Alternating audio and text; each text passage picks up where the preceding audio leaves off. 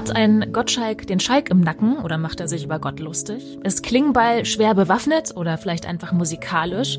Kommt Kerkeling aus dem Kerker? Was haben Köln und Neukölln in Berlin gemeinsam? Und was wurde am Diebsteich eigentlich geklaut?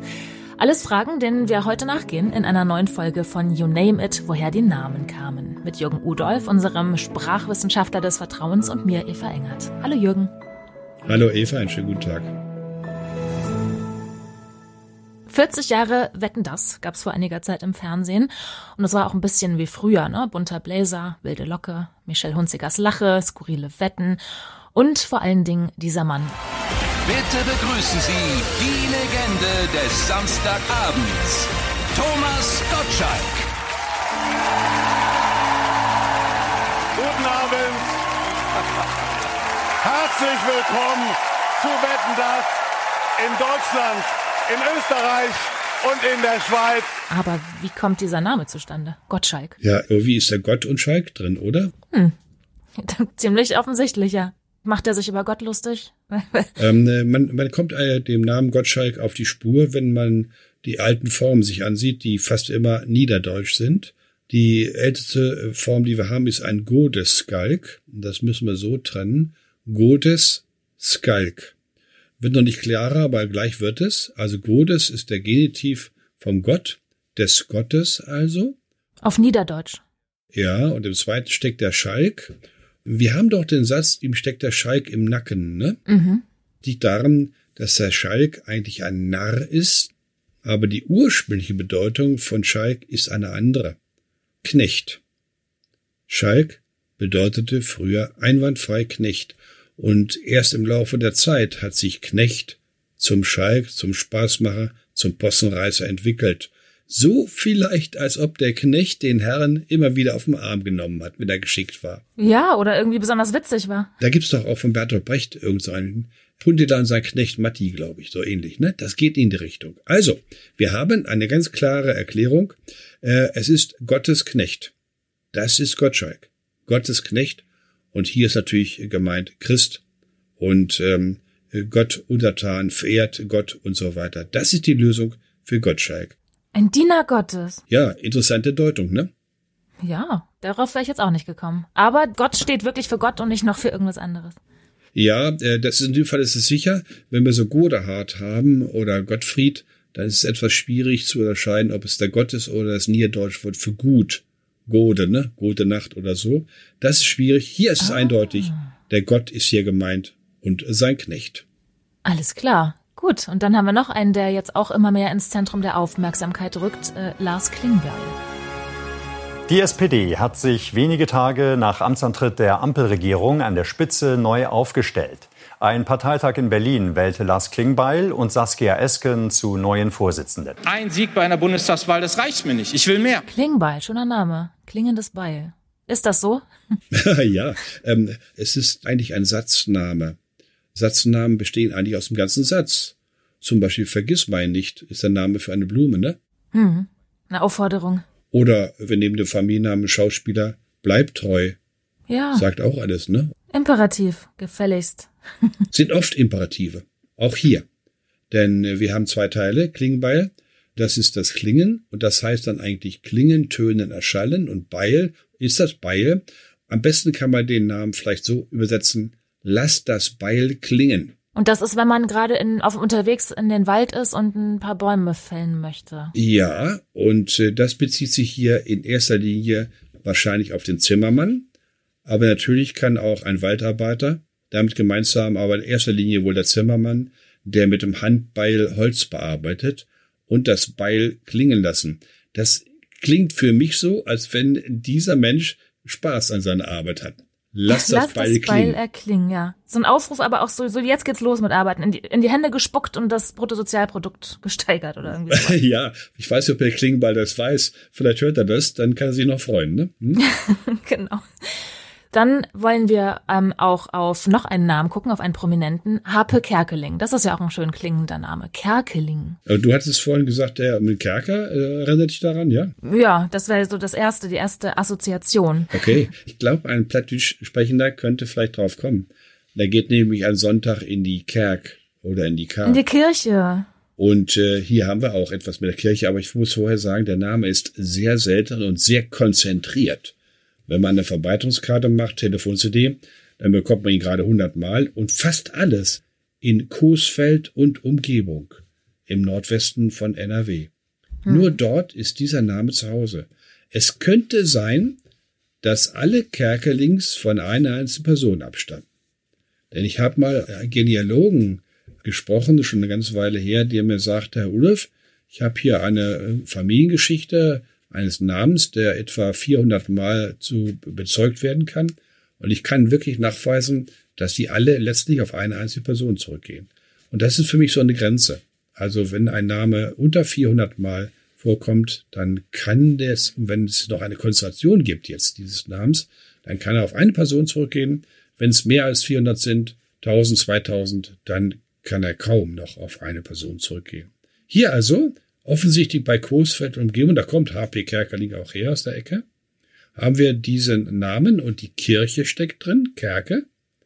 Und dann haben wir ein Suffix, ein niederdeutsches, wiederum, wir haben ja Niederdeutsch ursprünglich Link, und das heißt, der hat mit der Kirche zu tun, und das ist der Küster. Also der Kirchling ist äh, der Küster. Ja, der sorgt für Ordnung in der Kirche, zündet die Kerzen an und geht mit dem Klingelbeutel rum. Ne?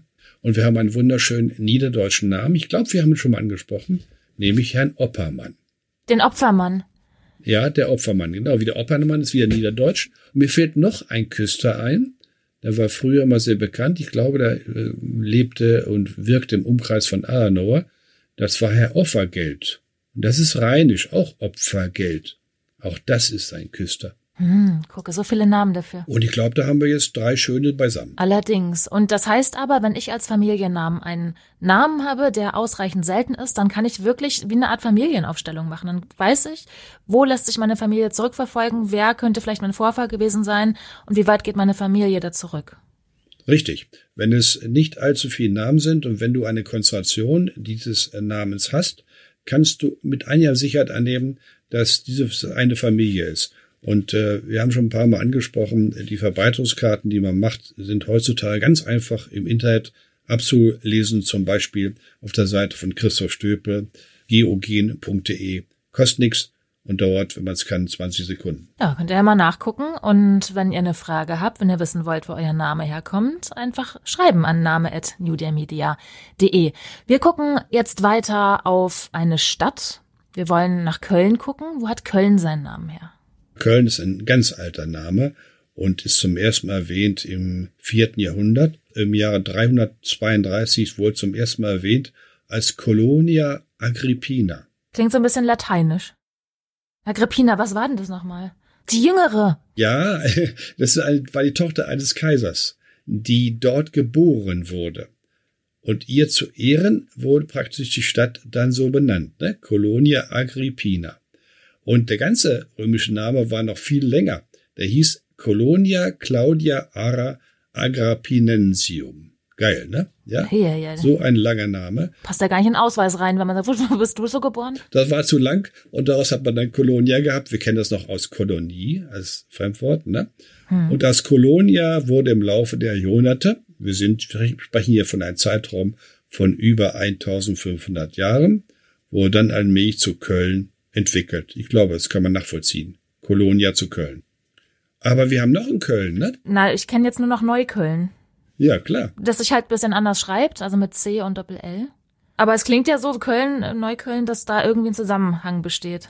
In der Tat hat Neukölln äh, in Berlin etwas mit Köln am Rhein zu tun. Denn wir sind hier in einem Gebiet, in dem deutsche Siedler erst seit dem 11., 12. Jahrhundert allmählich eingesickert sind. Vorher war der ganze Bereich slawisch. Wir haben, glaube ich, über Berlin den Namen schon gesprochen. Ein slawischer Name. Und man nimmt an, dass Neukölln, also dieser Name Köln in Berlin, eine Namenübertragung ist von Köln am Rhein. Dass also Siedler aus Köln am Rhein ihren Ortsnamen sozusagen mitgenommen haben. Das machen die ja gerne, ne? Das sind uns ja, schon ein paar Mal begegnet. Genau, das machen sie.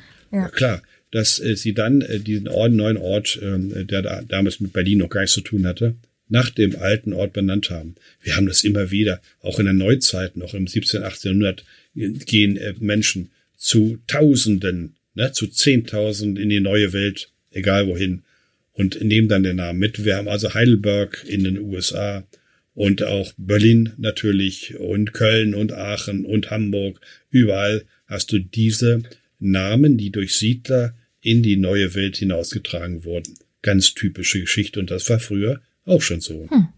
Äh, wir haben auch zum Beispiel ziemlich viel flämische Siedler, die aus äh, Flandern und aus Holland äh, dorthin gegangen sind. Äh, Gibt es auch einen Namen, der darauf hinweist, das ist der Fleming. In Brandenburg ist das, ja, genau. Ja, in Brandenburg, genau, in Grenze Brandenburg-Sachsen.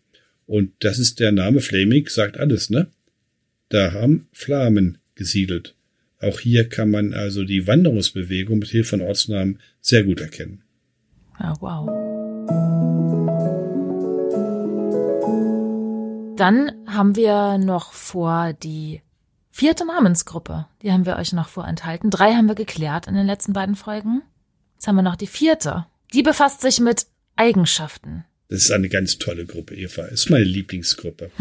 Wir nennen das Übernamen. Ich habe ja eine lange Liste von möglichen Übernamen, die ich ein bisschen sortiert habe. Was liegt denn da zugrunde? Zum Beispiel, die Menschen werden nach ihren körperlichen Kennzeichen bezeichnet. Körperteile. Schwarzkopf. Ja. Haupt, Breitkreuz, Großkopf, Kraus, krause hm. Haare, Strobel, strobelige Haare, Grau, klar, Gelhaar, Safran macht den Kuchen gel. Weiß man, das ist das gelbe Haar, Niederdeutsch. Ach so. Schwarzkopf ist dann leichter, ne? Schwarzkopf ist leichter, mhm. oder? Was ist mit Karl? Der hat gar keine Haare, ne? Ich finde auch schön Langnese. Ach, ach ja, klar. Ja? Kleiner Lügenbold. Äh, Zahn, mhm. auch für den Zahn. Bart, auch klar, ne? Hm. Bauch, hm, der sollte vielleicht abspecken. Ne? Schenkel, Variation Schinkel. Ach, Schinkel ist, ne. Ja. Der berühmte, ja. wirklich, das ist eine Variation von Schenkel. Ja. Hinkpfot verstehst du auch. Hinkfuß. Ja, Hinkfuß. Klumpfuß, ne? Lahmfuß, irgendwie so. Ja, genau, mhm. richtig. Äh, die Menschen waren früher unbarmherzig bei der Vergabe der, der Namen, ne? Keine Rücksicht. Weiter. Dick, dürr, groß, Plattdeutsch, rot. Hm. Klein. Lütt. Ja, Lütt. Kurz erst, kurz. Niederdeutsch kort. Hm. Ach, wie Lang. Korte. Ah. Ja, richtig. Lang. Oh, jetzt kommt doch was Schönes. Scheel, Schill und Schiller. Die schielen alle. Ach, was? Guck nicht so scheel, das kann ich, ach, das ist von Schielen. Ja. Äh, Schill habt ihr doch in Hamburg gehabt mal, ne, oder? Ja, ach Gott, dieser Typ, ja. Richtig. Dann haben wir Link für einen Linkshänder. Variation Lenk. Und ein wunderschöner Name, Eva, Luchterhand. Kennt man von einem Verlag, ne? Glaube ja. Ich. Luchter ist das niederdeutsche Wort für links. Das ist verwandt Lucht mit Englisch left. Da haben wir einen Wechsel von CHT zu FT. Und dieser Wechsel, der betrifft das Niederdeutsche, das Niederländische. Deswegen heißt die äh, niederländische Fluggesellschaft Luftfahrt, ne, steckt da drin. Nicht Luftfahrt. Hm. Luftfahrt. Weiter zu den Namen, äh, zu den Körpernamen. Stark haben wir, klar. Knack, Plattdeutsch, Knochen. Ach so. Knack ist Knochen. Also ein knochiger Typ, ne? Wo dann hm. die Knochen so unter der Haut sichtbar sind, ne? Dann Knauf ist auch sehr schön. Der ist rund, ne? Rund wie ein Knauf. Hm. Und das sind dann so Beispiele für Übernahmen, die sich auf die körperlichen Kennzeichen beziehen. Ich finde die wunderschön. Die sind wirklich schön. Und man kommt nicht auf jeden unbedingt. Nein, richtig. Nehmen noch eine Gruppe. Die Übernahmen müssen wir vielleicht noch teilen. Das ist sehr, sehr viele. Also wir nehmen jetzt mal eine andere Gruppe. Da geht es um den Charakter von den Menschen oder um Gewohnheiten oder um die Sprechweise. Also anders ausgedrückt, was hat der für Macken gehabt? Ne? Ja. Mhm. Also Herr Früh auf steht früh auf. Herr Gut ist gut, Herr Biedermann ist Bieder, Herr Böse muss ich nicht erläutern, ja. Mhm. Aber es gibt noch ein, was auch Böse meint, das ist nämlich Quade, das ist Niederdeutsch. Und da kennen wir eine Schauspielerfamilie, kann man fast sagen, Quadflieg. Das bedeutet also eigentlich böse Fliege. Und das ist so eine Fliege, ich glaube, die kennen wir alle. Diese lästige Fliege. Ist, ja, genau. Es ist so heiß, ja. Mhm. Und dann schwirrt so eine Fliege um einen Kopf rum. Ne? Man will zuschlagen, trifft vielleicht die Kaffeetasse, Oder aber nicht die selbst. Fliege. Ne? ne? aber nicht die Fliege. Und das ist ein Quadflieg. Ach so. Eine böse Fliege. Und das wird dann übertragen auf Menschen, die so sind. Schade, dass es das schon als Namen gibt, sonst könnte man es auch als Schimpfwort sich noch aneignen. Ja, richtig, richtig. Also nervig, ne, würde ich mhm. sagen. Ne? Machen wir weiter bei dieser seltsamen Gruppe. Übel, äh, nimmer gut. Das klingt ja auch nicht so doll, ne? Schade. Äh, schade äh, ist also, wenn der kommt und sagen, ach du pass auf, jetzt passiert wieder was, gibt's wieder Unglück, ne? Schade. äh, das Interessante ist, dass Schade im Tschechischen Skoda heißt. Wie das ist Auto. Das ist Auto, ja. Das ist ein Unglückswagen. Ja, hast du jetzt gesagt. Wenn man, wenn man jetzt auf das Kennzeichen von Skoda mal hinguckt, genau hinguckt, dann ist nämlich ein kleiner Haken auf dem S. Ja. Und äh, müsst, also nicht Skoda, sondern es ist Skoda. Erstaunlicherweise ist in der englischen Werbung Skoda Simply Clever die tschechische Variante genommen worden, ne? Skoda, mhm. während bei uns von Skoda die Rede ist, ne? Weiß ja keiner, aber ist natürlich auch interessant, ne? Weiter. Hochmut sagt mhm. auch alles. Ohne Sorge hat eigentlich ein sorgenfreies Leben. Ja, ich habe einen Kollegen, der ist sorgenfrei. Was ist das für ein schöner Name? Äh, ja, ja, das ist ja wunderschön. Ja. Mhm. Äh, Leisegang finde ich schön. Äh, Liebeskind, äh, Mönch, ey, äh, der war enthaltsam, vielleicht auch sexuell. Ja, mhm. okay. Die Variation übrigens ist Mönch, ne? Mönch, Mönch. Daher auch München. Ich glaube, wir haben das schon mal kurz angesprochen, ne? Die Stadt äh, an den äh, beide Mönchen. Das Kloster spielt da eine Rolle. Daraus dann München. Weiter. Sparmann. Schimmelpfennig haben wir schon angesprochen, glaube ich mal. Also sag's nochmal. Schimmelpfennig lässt den Pfennig so lange liegen, bis er schimmelt. Der Geizknochen, der alte. Der Geizknochen, hundertprozentig. Zenker. Oh Gott. Ich glaube, den sollte man, na, sollte man vielleicht mit dem vorsichtig umgehen, ne? Zorn, Zürner sind auch äh, knallharte Bezeichnungen, ne? Mhm. Und jetzt kommt eine Überraschung. Claudia Schmutzler sagt dir noch etwas aus Go Travi Go. Schmutzler, eine sächsische Schauspielerin. Ja, Film hast du gesehen, ne? Schmutzler klingt doch irgendwie, äh, Entschuldigung, nach Dreck, ne, oder? Hm? Ja. Ist aber nicht. Denn das Schmutzeln im Sächsischen und im Bayerischen ist Schmunzeln. Ach so. Schade, dass da nicht Schmunzler ja. draus geworden ist. Ja, das ist nicht drauf, weil es dialektal mundartlich heißt es eben Schmutzeln und deswegen ist es ein Schmutzler. Und der hat Glück, da hat also nichts mit Schmutz zu tun. Ne? Hm. Der Schleicher ist natürlich auch wieder klar. Ne? Hm. Eine wunderschöne Gruppe. Total. Ja, und äh, wir können vielleicht noch zwei Gruppen machen, aber dann äh, äh, zwei Untergruppen sozusagen und die anderen müssen wir verschieben, denn da gibt's noch jede Menge und hochinteressante Namen. Jetzt beginnen wir mal mit äh, oder gehen wir über zu Verwandtschaft und Geschlecht.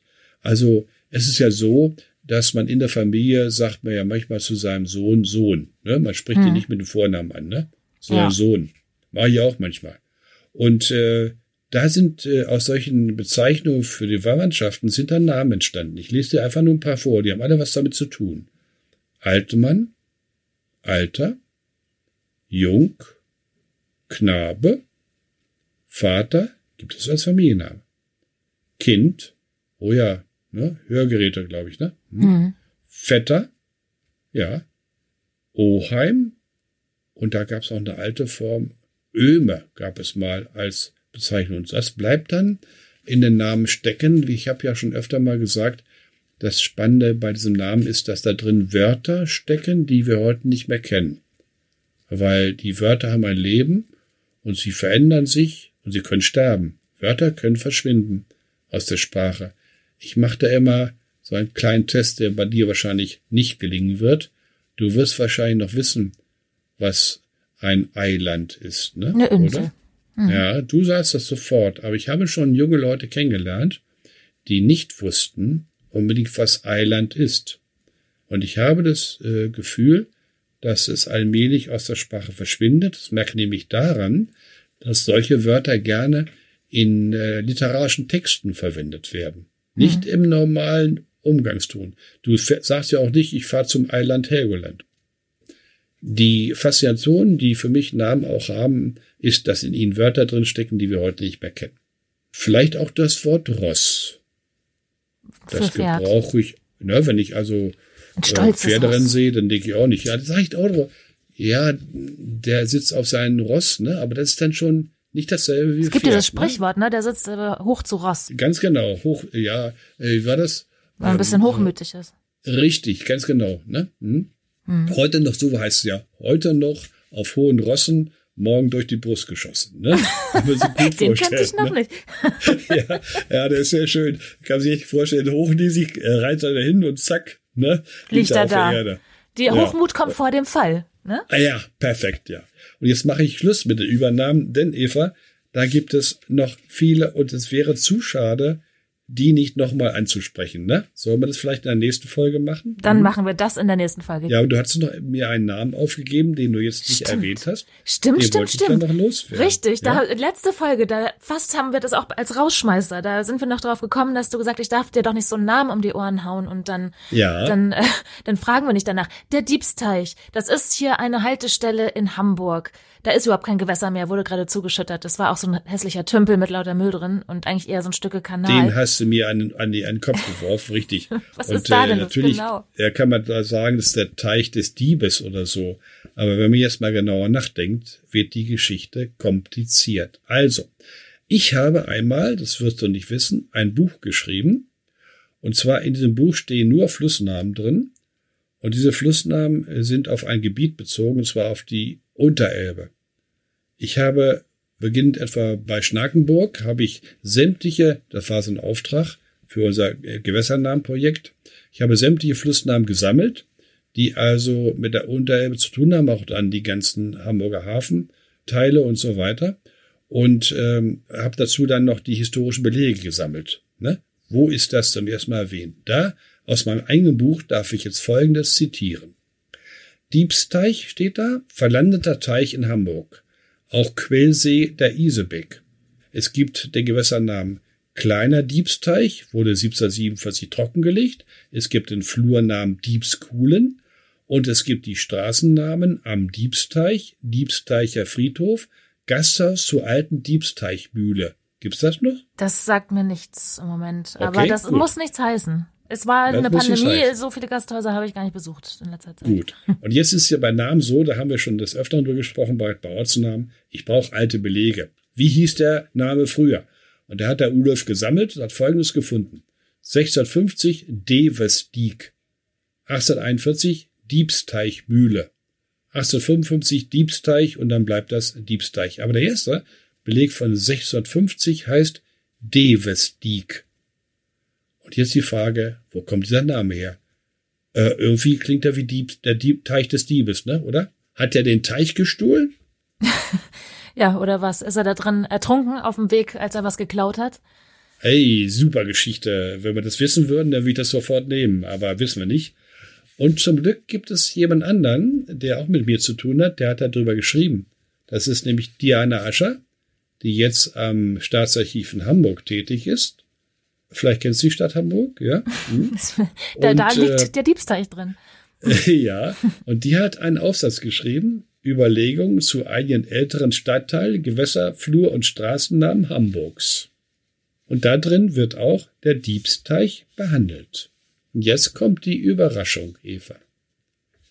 Sie sagt, und ich würde ihr zustimmen, eine Verbindung von Teich und Dieb ist wenig überzeugend. Wichtig ist der Hinweis, dass dieser äh, äh, Flurname, dieser äh, Seename in einem Moriengebiet liegt. Und jetzt ziehen wir andere Namen hinzu, Ortsnamen wie Diepholz, Devesse, das liegt bei Hannover, Diebach und so. Und Da steckt kein Dieb drin, sondern ein altes Wort für Sumpf, sumpfige Stelle, Wiesengrund, feuchter Grund. Und dieses alte Wort steckt nur noch in Namen drin und demnach wäre dann der Diebsteich ein sumpfiger Teich. Das ist die Erklärung, die Diane Ascher gibt und ich glaube, man kann ihr zustimmen. Das ist auch ein äh, ziemlich treffender Begriff für das, was da vor kurzem noch ein Gewässer, nenne ich es mal, war. Also ja. es war schon wirklich ein Sumpfloch oder sowas. Ja, verstehe. Ja, verstehe. Also, äh, man lernt nie aus, Eva. Gestern hatte ich einen Familiennamen, an dem ich gescheitert bin. Das gibt es auch. Das gibt's auch. Aber Leute, wenn ihr Glück habt, dann findet Jürgen euren Namen raus. Ihr könnt uns gerne schreiben jederzeit unter name at newdaymedia in einem Wort.de und dann guckt Jürgen, was er für euch tun kann. Und wir hören uns nächste Woche wieder. Sehr gerne. Danke dir.